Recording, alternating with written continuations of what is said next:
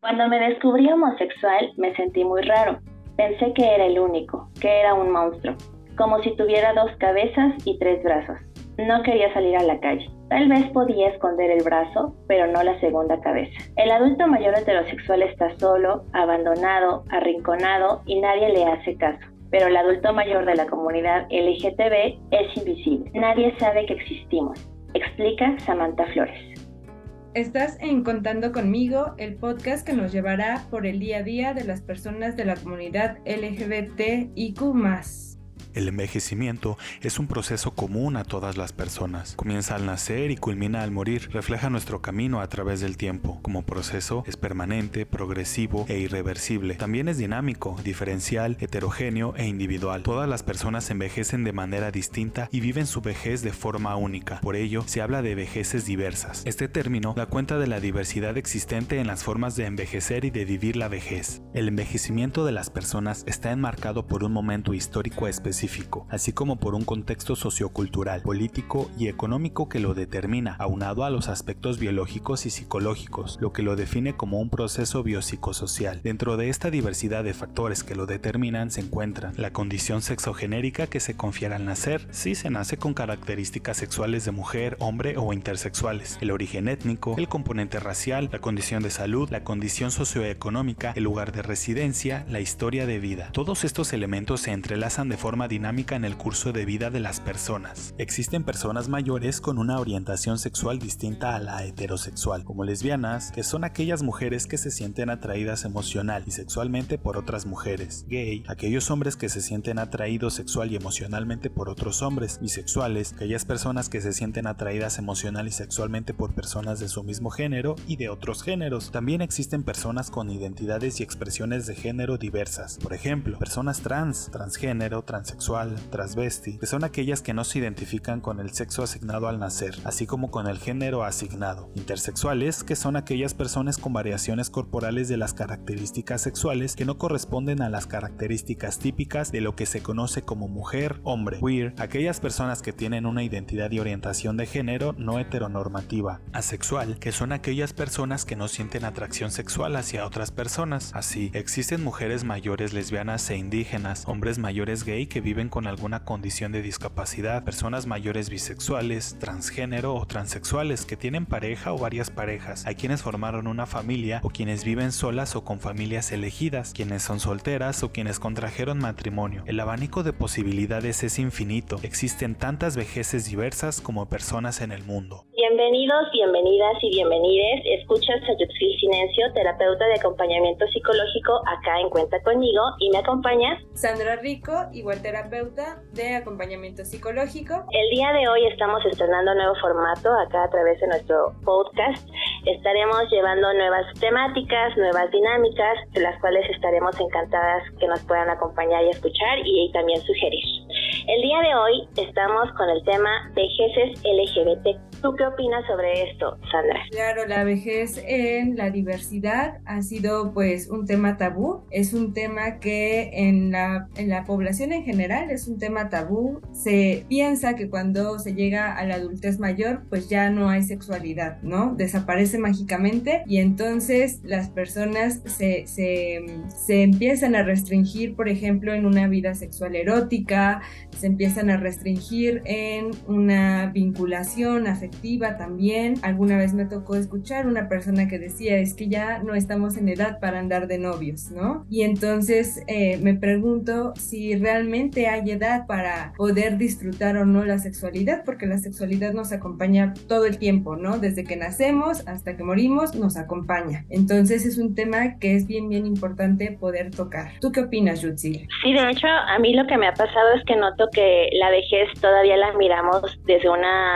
perspectiva todavía heteronormada. Porque cuando pensamos en vejeces, lo primero que se nos viene a la cabeza es abuelos y abuelas, el abuelito y la abuelita, ¿no? O la madrecita. Como si la única forma de envejecer o ejercer este, esta vejez sea a través de eh, la descendencia. Y aunque no es una excepción en el hecho de las parejas o vejeces LGBT que sí pudieran tener descendencia, perdón, no es la única actividad que que, tengan para desempeñar. Como bien decías, parece que la sexualidad se la quitan y la vuelven a meter al closet, ¿no? Inclusive al punto en el que ya deciden no relacionarse. Lo que también considero es que se viven muchas veces en aislamiento, en exclusión. Es una eh, pues población marginada hasta cierto punto porque se les excluye de muchas actividades y en unas condiciones que desde mi punto de vista el Estado no ha favorecido para que sean las mejores posibles. Entonces creo que es súper importante que podamos atender este tema por acá el día de hoy para ver qué, en qué condiciones o cómo es que se viven las vejeces LGBT.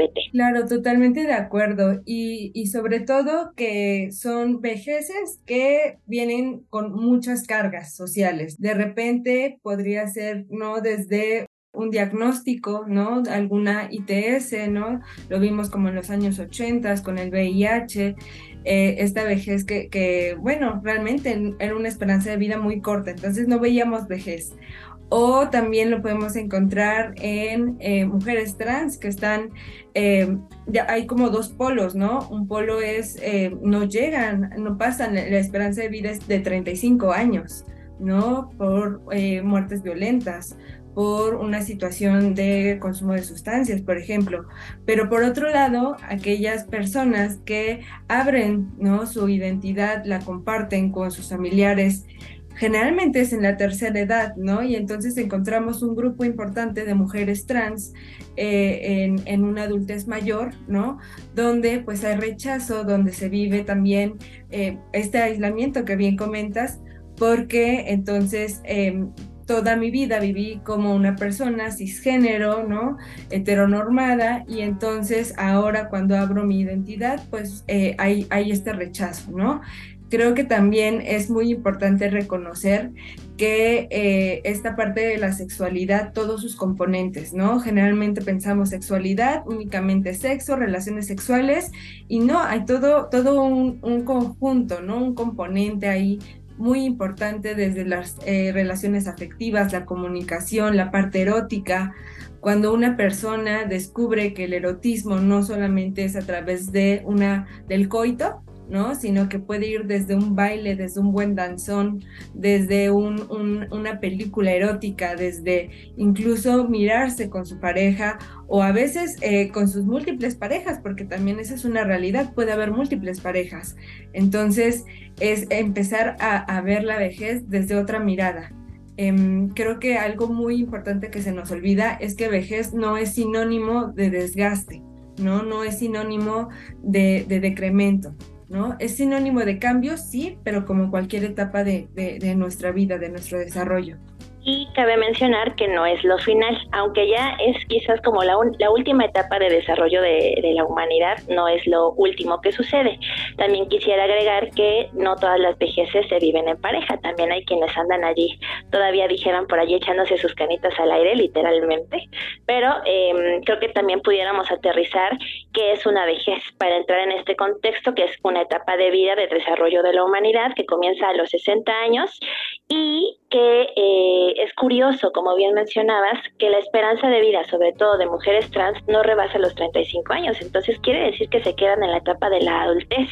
¿Qué sucede? ¿Cómo es que pudiésemos llegar a encontrar vejeces en una etapa, eh, más bien, vejeces si no llegan hasta esos años. ¿Cuáles serían las posibles razones que nos llevarían a que no llegasen a la, a la vida, a la vejez, a esta etapa? Pues, por ejemplo, eh, definitivamente todos los actos de transfobia, homofobia, lesbofobia, bifobia, ¿no? Son... Em, han, aumentado porque han sido más documentados, ¿no? Esto no quiere decir que no siempre hayan existido. Eh, y esto es como la principal causa, ¿no? Eh, cuando una persona trans eh, abre su identidad en la adolescencia o en la juventud, generalmente estos crímenes de odio, pues lamentablemente, em, pues les arrebatan la vida. Y la otra es esta, esto poco acceso, ¿no? Quizá a la salud, ¿no? Este poco acceso a otros recursos o el vivir en, condiciones, ¿no? Donde el consumo de sustancias está presente y donde se está reforzando también, pues es un factor también bien importante. Em, esta, esta farmacodependencia muchas veces em, favorece a que no haya, a que haya más como delincuencia, a que haya más situaciones igual de violencia, por ejemplo. Em, y pues no permite. También la otra son eh, las infecciones de transmisión sexual, ¿no? Generalmente no tenemos la cultura de hacernos un chequeo, de hacernos eh, una prueba, ¿no? Y entonces eh, nos detectamos ya hasta que estamos como en, fases más avanzadas. Entonces, el, el, poco acceso a la salud también es importante. Por eso em, qué interesante como esta creación ¿no? de nuevos espacios para la comunidad, para su atención y eh, estaría muy interesante que la propuesta también fuera para la atención a la vejez LGBT. Eh, en, ahora sí que en toda su diversidad, ¿no? Porque también está, eh, por ejemplo, las personas, las mujeres lesbianas, ¿no? Cuando llegan a esta edad, Em, o por ejemplo los hombres homosexuales cuando también llegan a, esta edad. Algo bien interesante y que apenas me, cuestionaba era respecto a los famosos sugar daddy, las famosas sugar mommy, ¿no? cómo es que a partir de, este, de este calificativo se comienza también a sexualizar eh, un poco más la, adultez, ¿no? Sobre todo em, eh, pues sí, en un contexto donde ya los jóvenes buscan quizá esta, esta vinculación con una persona con, con mayor, em, mayor edad y pues por lo tanto, por lo que he escuchado, con mayor experiencia, dicen, ¿no? Inclusive a normalizar estas relaciones con gran diferencia de edad, tanto de los sugar daddies como de los famosos colágenos. Y eh, esto que mencionabas, ¿no? Pareciera que el porcentaje de personas mayores es mínimo por los riesgos que comentabas hace un momento, que nos compartías. Sin embargo, mm, creo que es bueno mencionar, amistades que nos escuchan, que si estamos mencionando estos riesgos, por ejemplo, la detección oportuna de infecciones de transmisión sexual, pues hagan el, el favor, el autocuidado, ¿no? De poderse ir a revisar a estos espacios a los capacís que, que, existen en todo el país, si es que nos estás escuchando acá en México. Y eh, hablas de estos lugares, ¿no? De, donde podemos encontrar a las vejeces LGBT. Yo me ponía a pensar también en si conozco, o sea, a mi alrededor, ya sea en mi comunidad o en mi, en mi círculo social, conozco a personas LGBT. Y la realidad es que sí, me sentí afortunada, ¿no? Porque dije, sí, sí, he tenido a personas eh, cercanas, pero tengo muy presente que cuando yo era niña, eh, yo decía, ¿y por qué vive sola esta persona? No era un hombre homosexual, ¿por qué vive solo? Y con estas condiciones que tú mencionas, ¿no? Eh, dependencia a sustancias, aislamiento, pero que se vivía abiertamente homosexual de la generación del 68, que para estas épocas ya tendría sus setenta y tantos años, eh, ya, ya falleció esta persona. Y la historia de esta persona se vincula con las otras personas que conozco LGBT porque en su etapa joven adulta se vivieron como heterosexuales sabiendo que eran homosexual y lesbiana. Y entonces fue como mutuo acuerdo, ¿no? Poder casarse, estar juntos, sabiendo que por acá con sus relaciones homosexuales y por acá con sus relaciones lesbianas. Y posteriormente, bueno, la relación no funcionó ni en ese acuerdo ni en el matrimonio ni ninguna otra eran mejor amistades como siempre y ya cada una hizo su, su, relación aparte. Pero se vive mucho en el anonimato de la relación o de esta eh, parte de estar en el closet, porque, eh, por ejemplo, una de ellas vive en Jalapa y aunque el, el tema no es tan cerrado en esa zona del país, sigue siendo y entonces son las dos amigas que viven juntas. O lo que también he escuchado, cuando seamos viejos o viejas, vámonos todos juntos a vivir, que de hecho hay una película sobre eso, es de, de personas heterosexuales, pero bueno, yo he escuchado a bastantes amistades LGBT que dicen, cuando seamos viejas, vámonos a vivir todas juntas, ¿no? Porque evidentemente en esta etapa de la vejez, si de por sí ya hay mucha exclusión en personas heterosexuales, ahora pensemos cómo es con la comunidad LGBT. Y afortunadamente, decías, es importante conocer espacios que, que acompañan esta etapa de la vida. Samantha Flores, como escuchábamos en el comentario del inicio, es una mujer transgénero de 88 años. Ya es una persona en esta etapa de la vida, en la vejez, y ella precisamente es de Veracruz.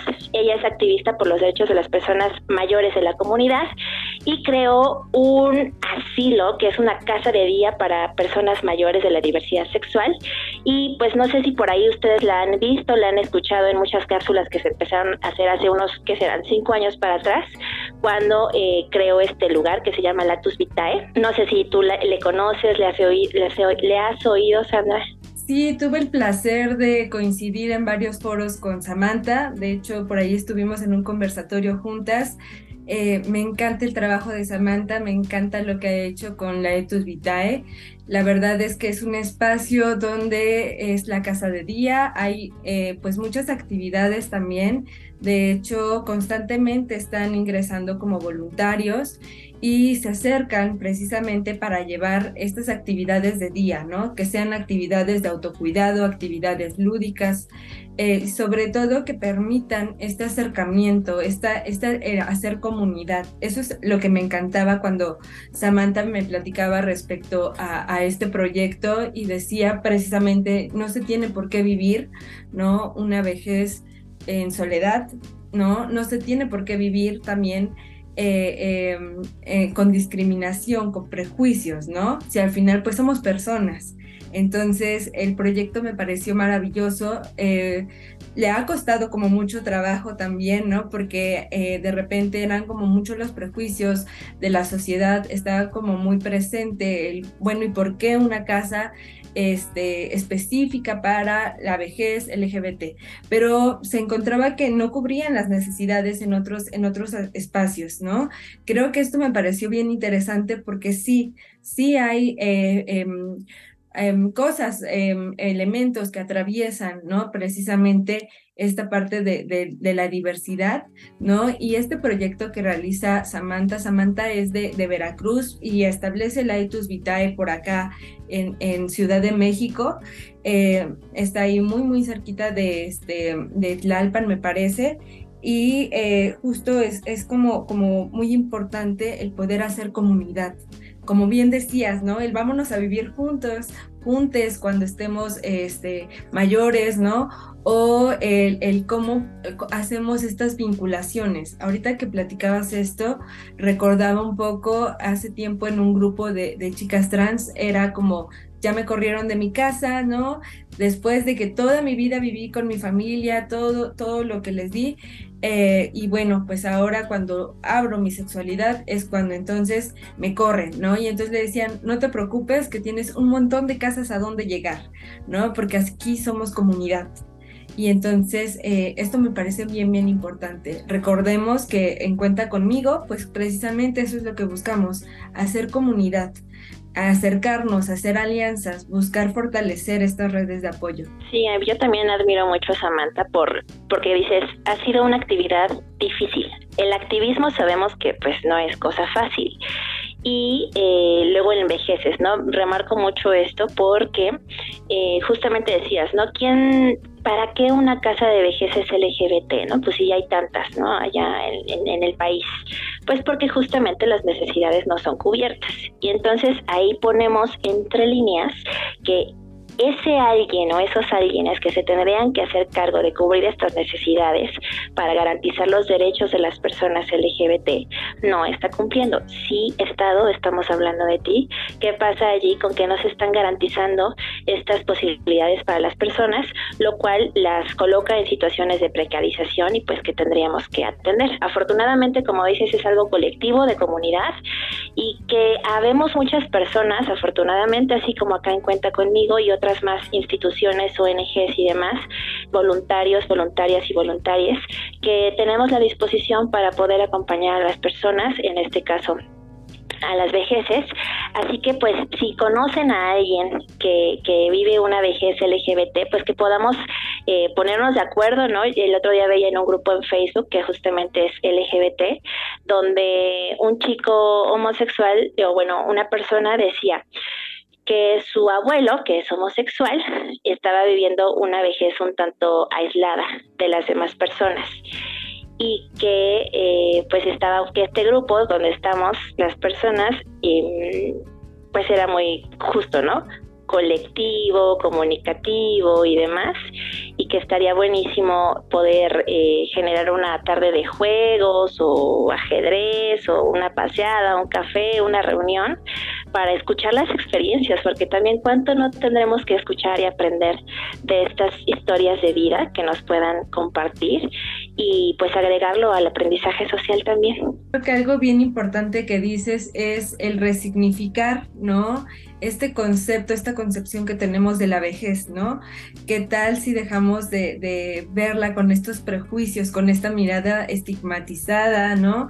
Y si comenzamos a verla como precisamente este cúmulo, esta acumulación de saberes, de experiencias, eh, de, que nos puedan, ¿no? Igual orientar, ¿no? Creo que algo también que atraviesa mucho eh, esta parte, esta etapa de la vida, es el factor económico. El factor económico es eh, importantísimo eh, si nos, vemos como, em, no sé, a la diversidad, a la comunidad LGBT en general, ¿no? Hay una cuestión económica ahí importante em, porque muchas veces se obstaculiza el que se pueda ingresar a laborar ¿no? con un trabajo eh, y un sueldo fijo, ¿no? Hay discriminación por parte de los espacios laborales, poco acceso también a la educación y entonces eh, cuando se va acercando esta etapa de la vejez, pues entonces eh, eh, no hay un fondo de ahorro, no hay una, una jubilación o, un dinero que se tenga ahorrado, ¿no? muchas veces se va al día, muchas veces se va al día y entonces como ya no soy una persona que está en una edad que quizá pueda laborar como, como o una contratación más fácil, ¿no? Que se pueda acceder, entonces pues ahí se va también eh, haciendo el rechazo, ¿no? Y entonces no aportas económicamente, ¿no? Y entonces eh, te, mejor te aíslo o te maltrato, ¿no? Te tengo una violencia psicológica, unos malos tratos, ¿no? De repente es hasta la incomodidad, ¿no? Con, con, muchas veces con los hijos, ¿no? O con los familiares cercanos, si es que no tuvieron, por ejemplo, esta parte de, de, descendencia que hablábamos, incluso pareja, ¿no? Entonces, sí, sí, este factor económico sí se ve como muy, muy atravesado. Creo que son como algunos de los factores ahí importantes a considerar. Em, no lo sé, eh, eh, qué piensas acerca de esto. También me, parece que, esta cuestión de eh, las etnias, la población indígena, creo que es algo también importante a, tocar, Yutzil. ¿Cómo, ¿Cómo ves esta parte? Pues mira que el gobierno de, la Ciudad de México, o bueno, el gobierno de México, nos plantea unos datos sobre esto y que tiene que ver con todo lo que acabas de mencionar, ¿no? Como el curso de la vida de estas personas, de estas vejeces, se ve atravesada por la estigmatización, el rechazo, discriminaciones de todo tipo, violencias de todo tipo, la patologización médica, que ya de por sí la vemos en la comunidad, pues también se presenta en las, en las vejeces, la falta de oportunidades que de por si ya la vemos en las vejeces, pues también atraviesas la, las LGBTQ la exclusión, decíamos ya en un principio, y bueno, ya todo lo que tiene que ver con la lesbo, bi, homo y transfobia, que es eh, súper eh, impactante y que ya decíamos, ¿no? Es una de las razones que contribuye para que las personas, las vejeces LGBT no alcancen la, la adultez pienso que para poder modificar esto, ya siempre lo hemos dicho, ¿no? Cuando hablamos de estos temas para atender las violencias y la discriminación, sería verlo desde un punto de vista interseccional que no solamente es que porque son vejeces, sino porque también es lesbiana, sino porque también es mujer, sino porque es trans, sino porque está ta, indígena, ¿no? Ya lo mencionabas hace un momento, y que son todas esos, todos esos matices de opresión que se van reflejando y que pueden vulnerar todavía más a la persona. Y eh, desde esta forma pudiéramos permitirnos construir entornos donde las personas LGBTQ puedan ejercer un derecho a envejecer dignamente, saludablemente y con bienestar. Decías tú también hace un momento un envejecimiento digno, porque no es lo mismo la vejez que envejecer. Hay quien dice, ¿no? La edad está en la mente, porque viejo nomás mi cuerpo, pero la mente anda bien joven, ¿no? Y acá dándole la pila y el vuelo del hacha, como decíamos también. Y decíamos, ¿no? Que, que no es que no, no haya eh, vitalidad, que no haya energía, sino todo lo contrario. Y pienso ahorita en, en varias personas que, inclusive en la Ciudadela, donde se llegan a, a reunir muchas personas para bailar, también lo he visto ahorita en Metro, saliendo de Metro Etiopía, que se juntan muchas vejeces para bailar, donde también ya podemos encontrar a parejas LGBT, lo cual me parece grandioso que les podamos acompañar desde los recursos y posibilidades que tengamos como jóvenes, como sociedad, para poder contribuir a que las condiciones en las que las vejeces viven, las que, que las vejeces atraviesen, pues puedan ser lo más llevaderas posibles.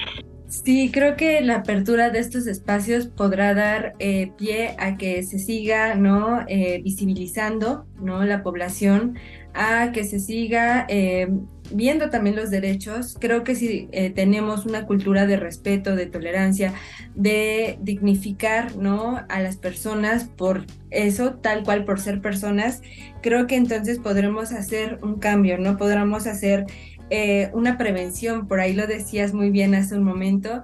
Em, si tú que nos escuchas eres parte de la comunidad o eres familiar de una persona que forma parte de la comunidad, pensemos, reflexionemos cómo es que quiero envejecer, o cómo es que quiero acompañar en, este desarrollo, en este crecimiento a mi familiar, a, mi amigo, a mi amiga, a mi amigue, ¿no?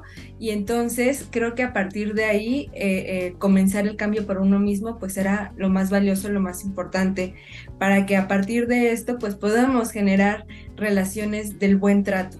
¿No? Creo que esto eh, de relacionarnos desde un respeto eh, hacia, hacia las personas, no desde una, un, prejuicio, no desde el juicio de valor, el, estar eh, discriminando, ¿no?